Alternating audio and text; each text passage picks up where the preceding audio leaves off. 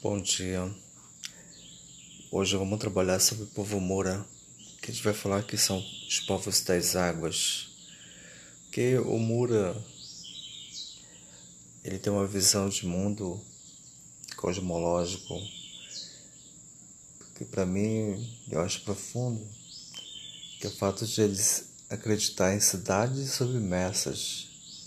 E eu acho que eu fiz uma referência sobre o povo tucunaré e outro tipo de, de peixe que vem em, cer em certa época do ano, vem para a terra para dialogar, para conversar com os humanos. Isso, isso é interessante porque a questão do boto tem uma relação, né? O boto vem para dialogar com os humanos, para conversar com os humanos, interagir ser humano. Então, logo eu cheguei na reserva Moura,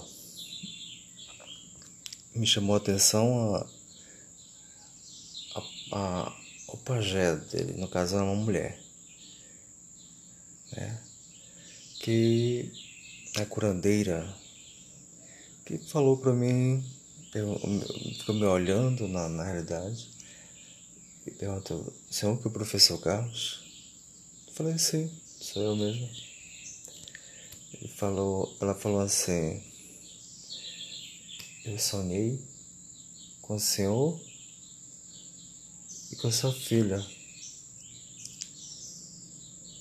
Você já esteve aqui uma semana antes. Como, eu falei, como assim? Você esteve aqui no meu sonho eu lhe vi que você estava com a sua filha e ela era danada e. E senhor vai ficar muito tempo aqui.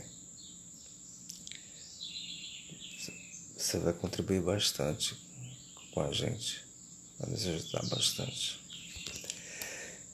Então, o que foi que, que aconteceu? Passei quatro anos morando com, com os Moura Correnteza. E foi um. Nós fizemos muita coisa junto e teve muitas experiências fantásticas. Uma delas foi o fato de, na noite que eu cheguei, morando próximo ao rio, o grande boto encantado ficou horas lá, querendo se comunicar. E foi muito interessante porque a curandeira estava até preocupada se o foto encantado do Yorubu estava me perturbando. Eu falei, não.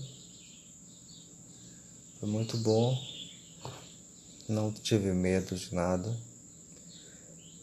Então, essa visão tem que muito a ver com o que eu estou conversando dos homens anfíbios. A visão da grande civilização dos homens anfíbios. A lógica de olhar, ter outro olhar cosmológico, num sentido, ou, ou melhor, ter outras realidades, outras dimensões. Se a gente for para o lado da física quântica, multiverso.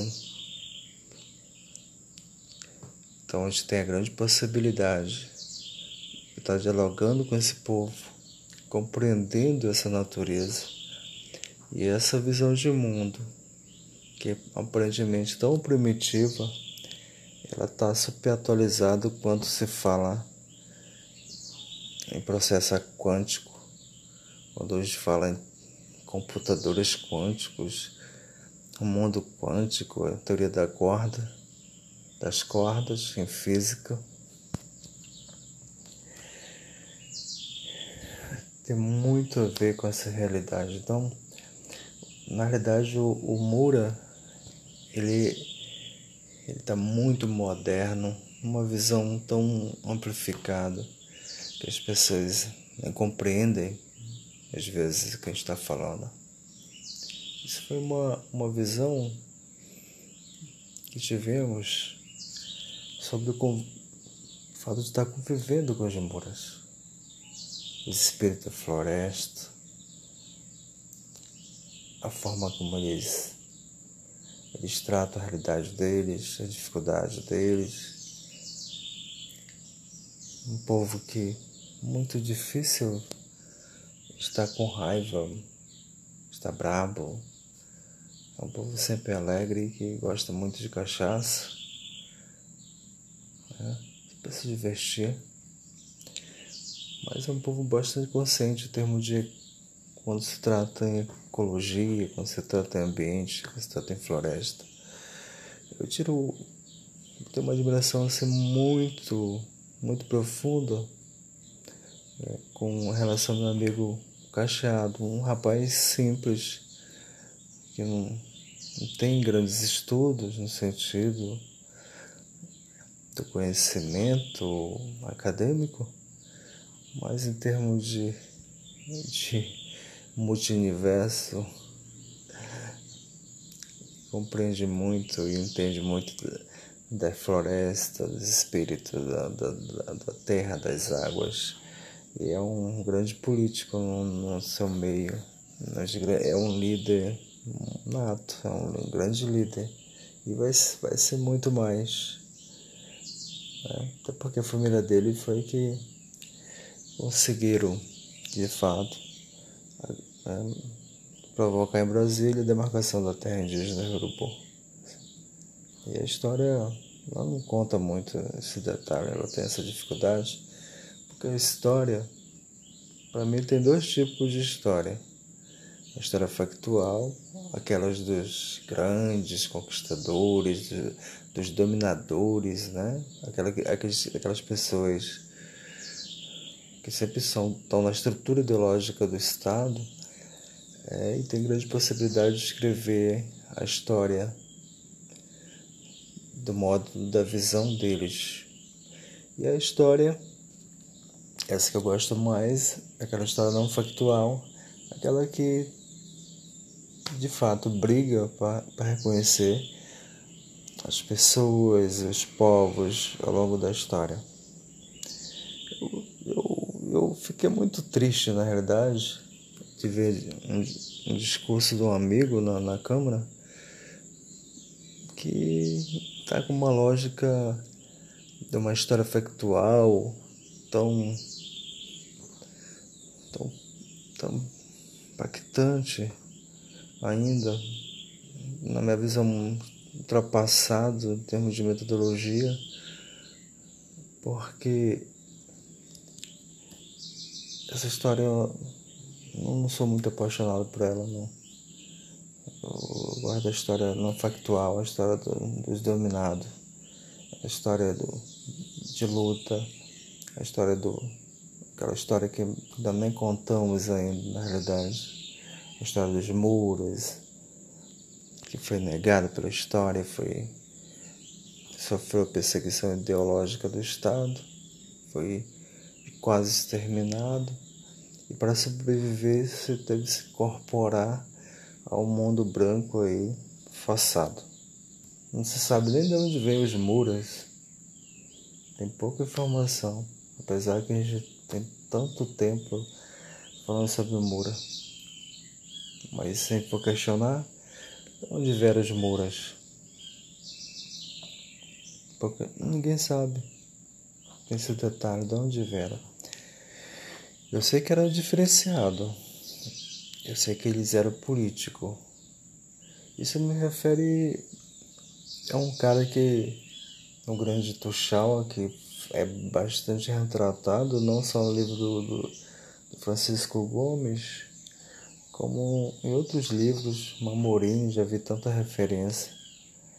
E, e eu, eu não conhecia essa, a história do Mamorim. Mas é, é, é tão incrível que, que Stuchal dominava praticamente o limite do Pará até o limite do, do, do, de Manaus ali com os povos dos Manauós. Então era algo incrível. É disso que nós estamos falando. Desse limite. Imagina só o território gigante. Realmente tinha muita força política. Tinha muita muita força em relação ao seu povo. Então, muito chau que conseguisse conseguia controlar do limite do Pará até o limite do, de Manaus realmente era, dominava muito, tinha muito poder político. E não é à toa que os jesuítas chegaram na Amazônia, um, do, um dos grandes jesuítas, no sentido da importância, ele mesmo vem para conversar com o grande Tuxal, Mamorim. Isso é só flores? Não. Eles tinham interesse de, de pegar o ouro aqui de, de Rio Madeira. Mas também ofereceram algumas coisas, como educar o próprio filho do Mamorim. E essa relação foi. Logicamente, com o tempo foi, foi fragmentado. E não sei se foi tão, tão bom para para Mamorini, para o seu povo, que quando deixou chegar na Amazônia, o jesuíta e alguns colonizadores, depois veio, veio, ele viu tudo aquilo, aquela riqueza do, riqueza do cacau, riqueza do ouro, da borracha, eles ficaram aquele povo que falava de Deus, ele estava interessado em ganhar dinheiro. E a história foi, foi foi por aí. Então, quer dizer, uma diversidade cultural. Tinha muito Aruac aqui no tempo. E aí eu não sei exatamente, só meu amigo Francisco Gomes pode abordar mais a questão do Mamureio que ele se diz que, é, que eles são um povo tupi, né?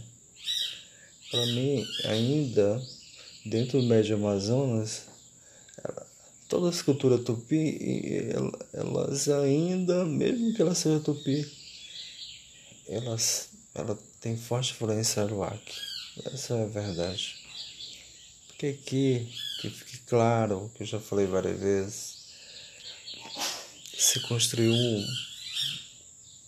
uma, uma civilização muito, muito refinada uma civilização refinada. Eu já comentei sobre Barbosa Rodrigues, tá lá. Então, quer dizer, só para vocês entenderem, um bebedouro que aparentemente é muito moderno, já o povo aruaque tinha já tudo que nós temos hoje, colheres, prato, copo, toda essa parte, vasos, cerâmicas, panelas e tal. Tinha tudo. Uma belíssima arte ainda por cima. Era, era profundo no sentido da estética.